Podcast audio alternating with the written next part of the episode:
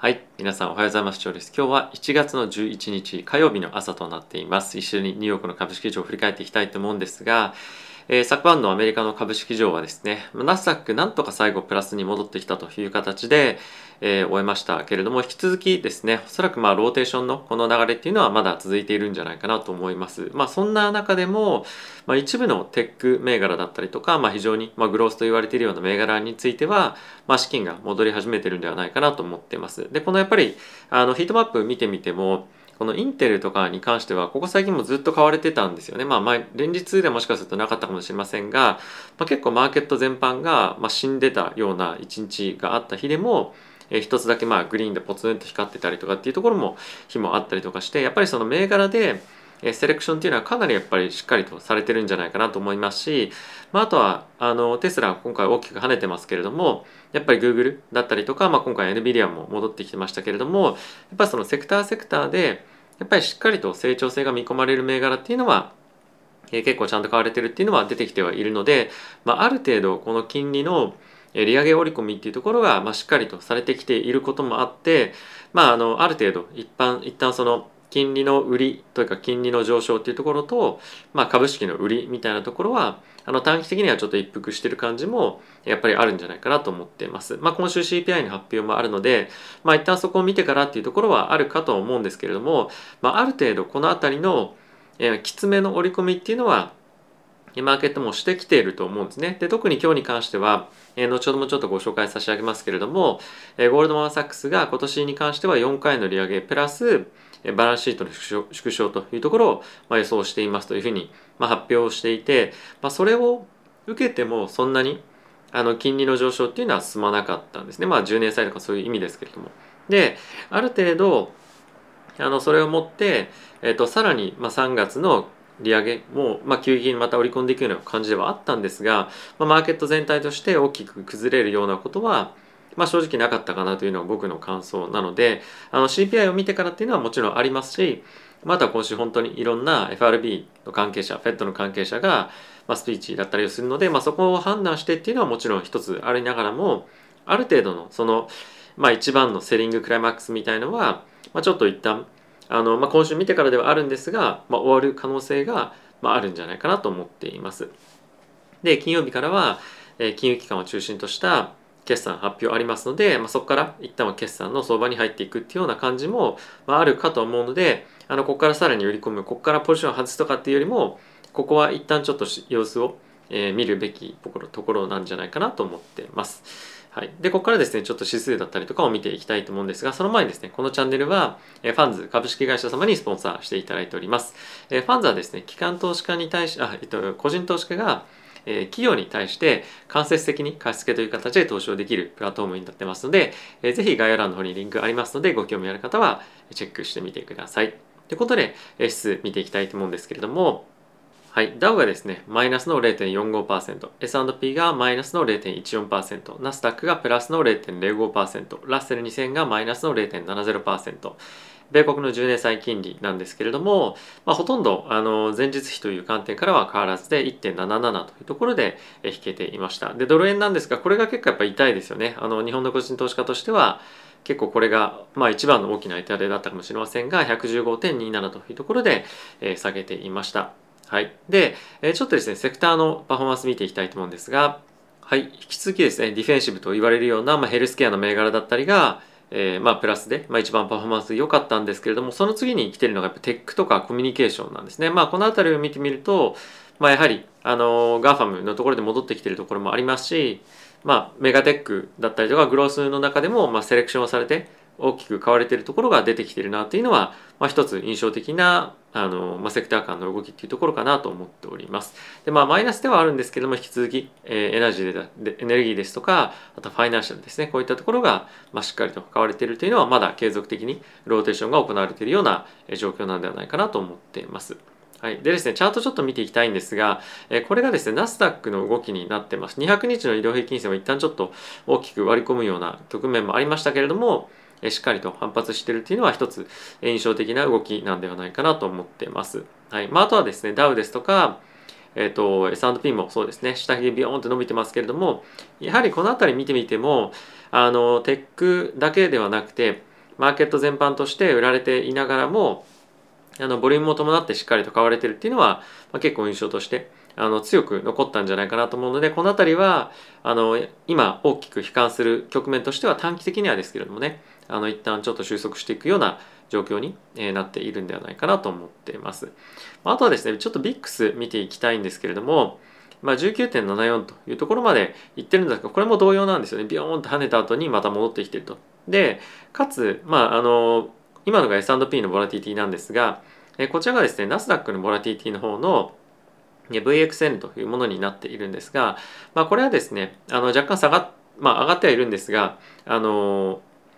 まあ、前日比では上がってるんですがオープンからはま下がってるというところを見てみると、まあ、少し落ち着きはやっぱり出てきてるんじゃないかなと思っています。これは後ほどちょっと紹介するニュースの中にも要素あると思うので、え、ぜひご参考にしていただけたらなと思っております。ではまずこっちからあのニュース見ていきたいと思うんですが、え、まずはですね先ほどもちょっとお話ししましたけれども、え、ゴールドマン・サックスがこれまでは2022年3回の利上げというものを織り込んでいたんですが先日の FOMC の議事録を受けて2022年4回の利上げプラスバランスシートの縮小というところに予想を変更をしていました。でこれを受けて、えー、金利の市場ではですね、まあ、思いっきり一気にですねこの2022年4回の利上げするっていうところをグッと織り込みに入っていて、えー、短期的なその何て言うんですかセンチメントっていうのはちょっと悪化するかなというふうに思われてはしたんですけれども、まあ、そんなにマーケットには正直インパクトはなかったなと思いました。でこれを受けてやっぱりある程度え金利だけではなくて、え為替だったりとか、まあ、あとはですねえっ、ー、となんだ株か株のマーケットもえこの辺りの織り込みっていうのはある程度、まあ、終わってきてるというかあの最悪期っていうのは短期的には脱脱脱出してきてるんじゃないかなと思います。まあ、あのさっきからも何回も言いますけれども CPI だったりとか今週のパウエルさんのスピーチもあるのでその辺りやっぱり聞いてっていうところの判断ではあるものの、まあ、引き続き同じようなトーンで来ると思うんですよね。やっぱりそのエコノミーはすごいいいと。でやっぱりバランスシートの縮小も議論をしてるし視野に入れているまだするとは言わないですけれどもそんな感じで言ってくると思いますしえ今年については利上げをある程度早いタイミングでやっていかなきゃいけないというような発言が出ると思います。でそうするとやっぱり短期的にもう少しあの売られる試合が出てくるかもしれませんが、まあ、その辺の売り織り込みはやっぱりある程度もうできてきてるんじゃないかなと僕は思うんですよね。なのでこっから本当に大暴落わみたいな感じの相場は僕は来ないと思っていますし逆にそこで落ちるんであれば、まあ、かなりいい会話に僕はなるんじゃないかなと思っています。はい、で、えー、もう一方でこのベあの JP モルガンの CEO ですねのジェイミー・ダイモンさんが今日 CNBC の方でコメントしていたんですけれども、えーとさっきの GS のゴールドマンのレポートを受けてどうですかっていうふうに思われた時にまあ4回で利上げ終わればいいよねみたいな感じでいやもっといろいろやらないといけないんじゃないの？みたいな感じのちょっとそのベアリッシュな発言をまあしましたと。でマーケットそれに対しての反応は、まあ、なかったですねあのマーケットは動かなかったんですがあの結構やっぱりそういったところでまだ見てる人はいるんだなっていうのはまあ、一つ参考にしておいてはいいかなと思うんですが、えっと、結構ですねこの JP モルガンの、えー、ダイモンさんとストラテジストとかの意見でも結構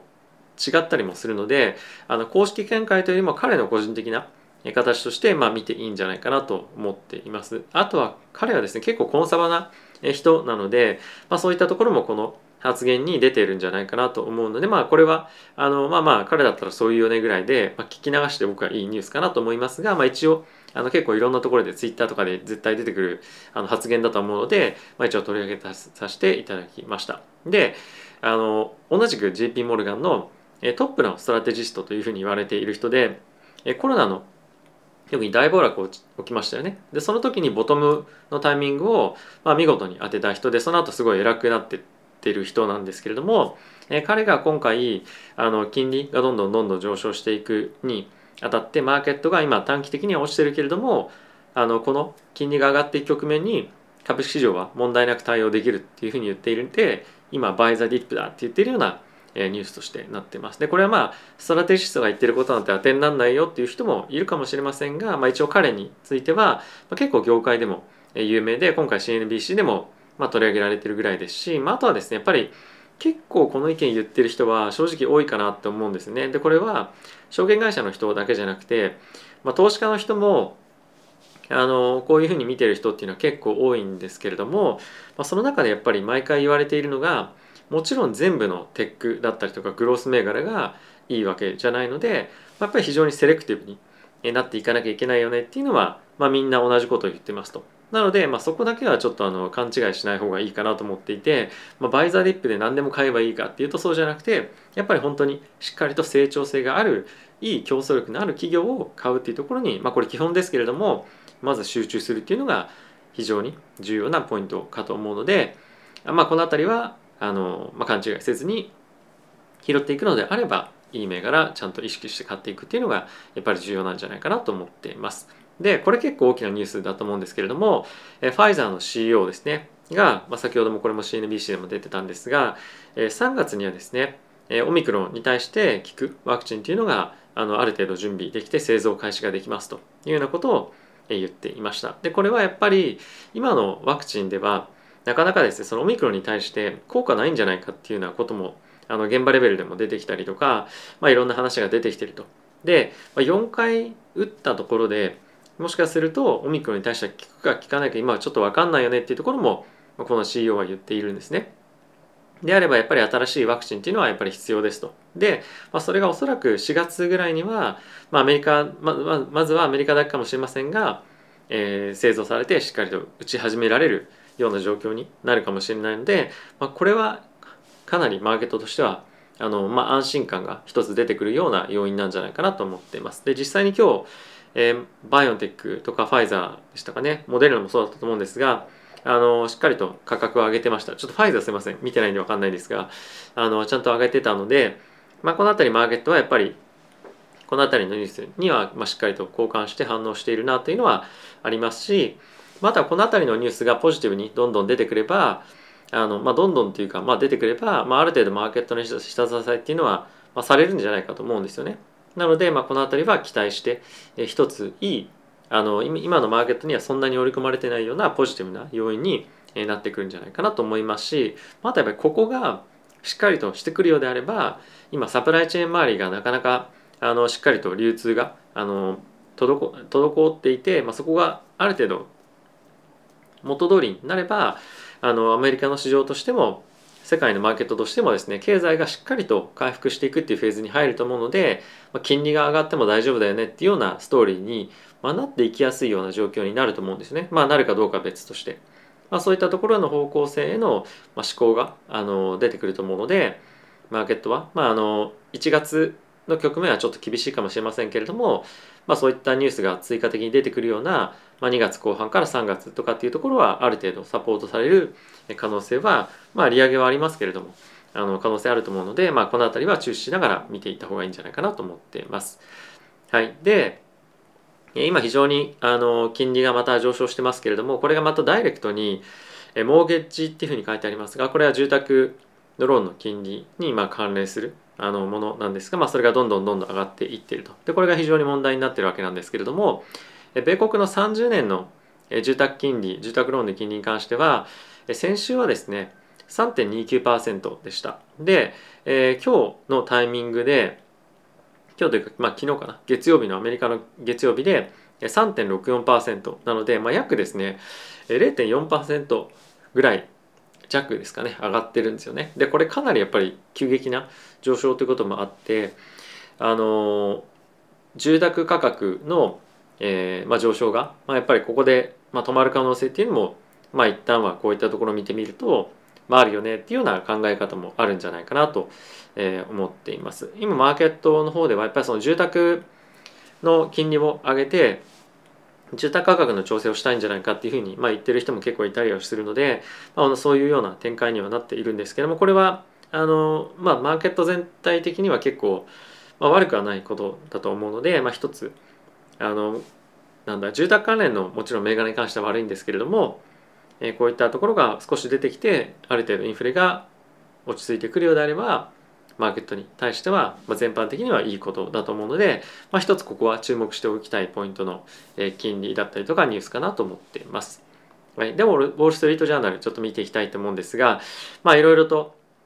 あの株価が下落していることについてのコメントっていうのは出ているんですが結構やっぱり重要だなと思うのがあのオミクロンがやっぱりまだまだ感染拡大を、まあ、非常に速いスピードでしていることによって、え工場だったりとかの、まあ、労働力っていうのが、まあ、今全然足りませんっていうのが一つ大きく取り上げられていますと。でこれはまだあの改善する兆しっていうのが正直見られていないこともあるので、えどういうふうにこれなっていくのかさらにサプライチェーンに関しては供給の側が非常に厳しくなることによってえ物価上がっていくよねっていう可能性も一つやっぱ強く見られる可能性も十分あると思うんですね。でプラスそれに加えて、まあ、かなりちっちゃく書いてあるんですけれども今アメリカの方では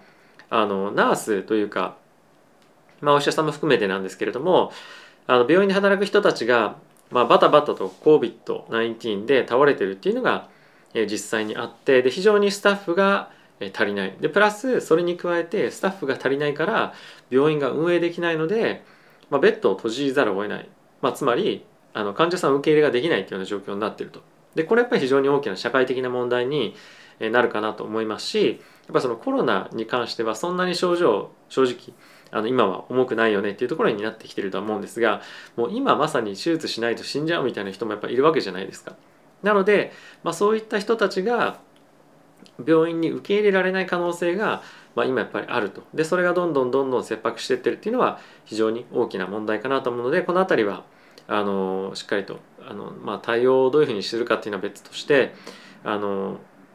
なんだろうセンチメントにもやっぱり影響あると思うので、えー、見ていきたいかなと思ってます。まあそれがですねこの辺りに反映されていると思うんですけれども、まあ、これまでのあのオミクロンの前の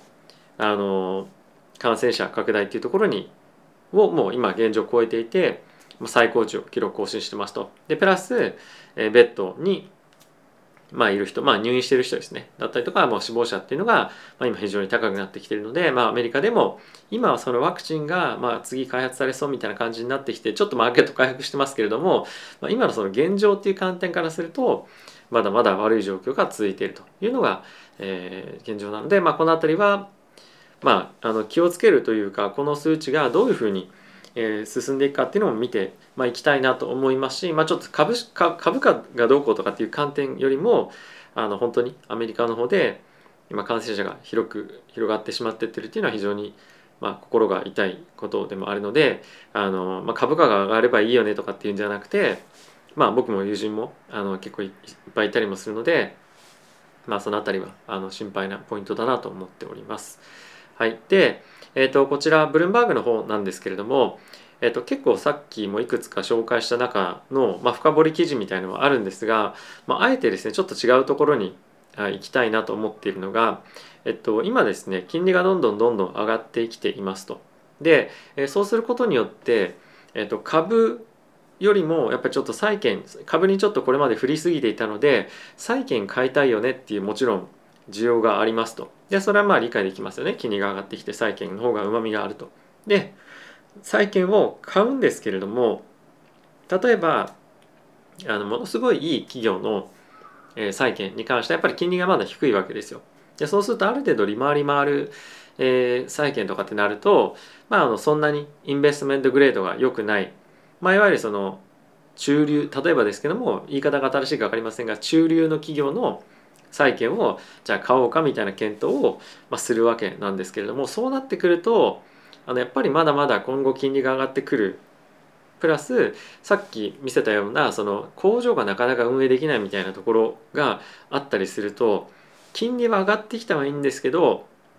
もしかしたらお金返せないんじゃないの？みたいな感じのやっぱり見方もあると。そうなってくるとあんまり中途半端なところの債券買うよりもやっぱり株でいいところ例えばアップルとかアマゾンとかグーグルとかそういったとこ買ってこいた方がいいよねみたいな、まあ、非常にちょっと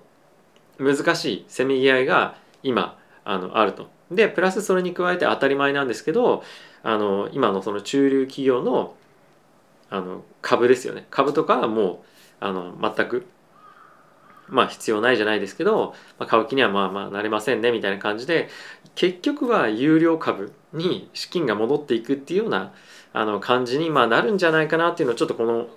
まあ、この購入記事にそんな関連のことも書いてあって、まあ、結構面白いなと思いました。はいまあ、そのクレジットっていうふうに言われるマーケットは社債なんですけれども、まあ、社債のマーケットが、まあ、結構あの、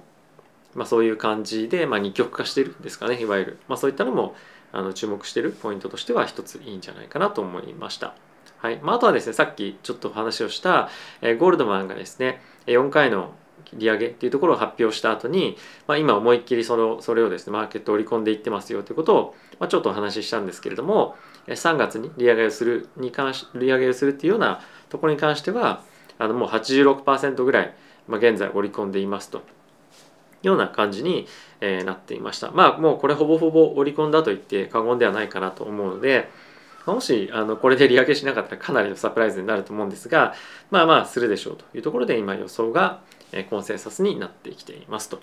はい。ということで、えマーケットちょっと今、あの、先週と比べて少し難しい局面というか、になってきたんじゃないかなと思ってます。人によっては、あの、バイザリップって言ってる人もいますし、まだまだちょっとリスクオフで怖いよねって言ってる人もいるかと思うんですが、まあ、僕はどちらかというと、あの、バイザリップというか、今やっぱり強気に、まあ強気でもないんですけど、あの、まあ、これからどうせ上がっていくでしょ？みたいな感じには思ってるうちの一人ですね。はいまあ、今後ワクチンも出てきますし、まあ、思った以上に物価上昇が続かないっていうのはもうもちろん今年についてはある程度続いていくとは思うんですけれどもその先っていうところを見ていくと、まあ、そんなに物価が上がらないねみたいな感じになってしまうんじゃないかなと僕は思っております。はいまあ、これはあの人それぞれ本当言うこと全然違うと思うので、まあ、あくまでも参考として聞いていただきたいですしあの皆さんもいろいろとお考えあると思うのでぜひですね、まあ、そういったことがあればコメント欄に書いていただけると非常に嬉しいです。ということでまた次回の動画でお会いしましょう。さよなら。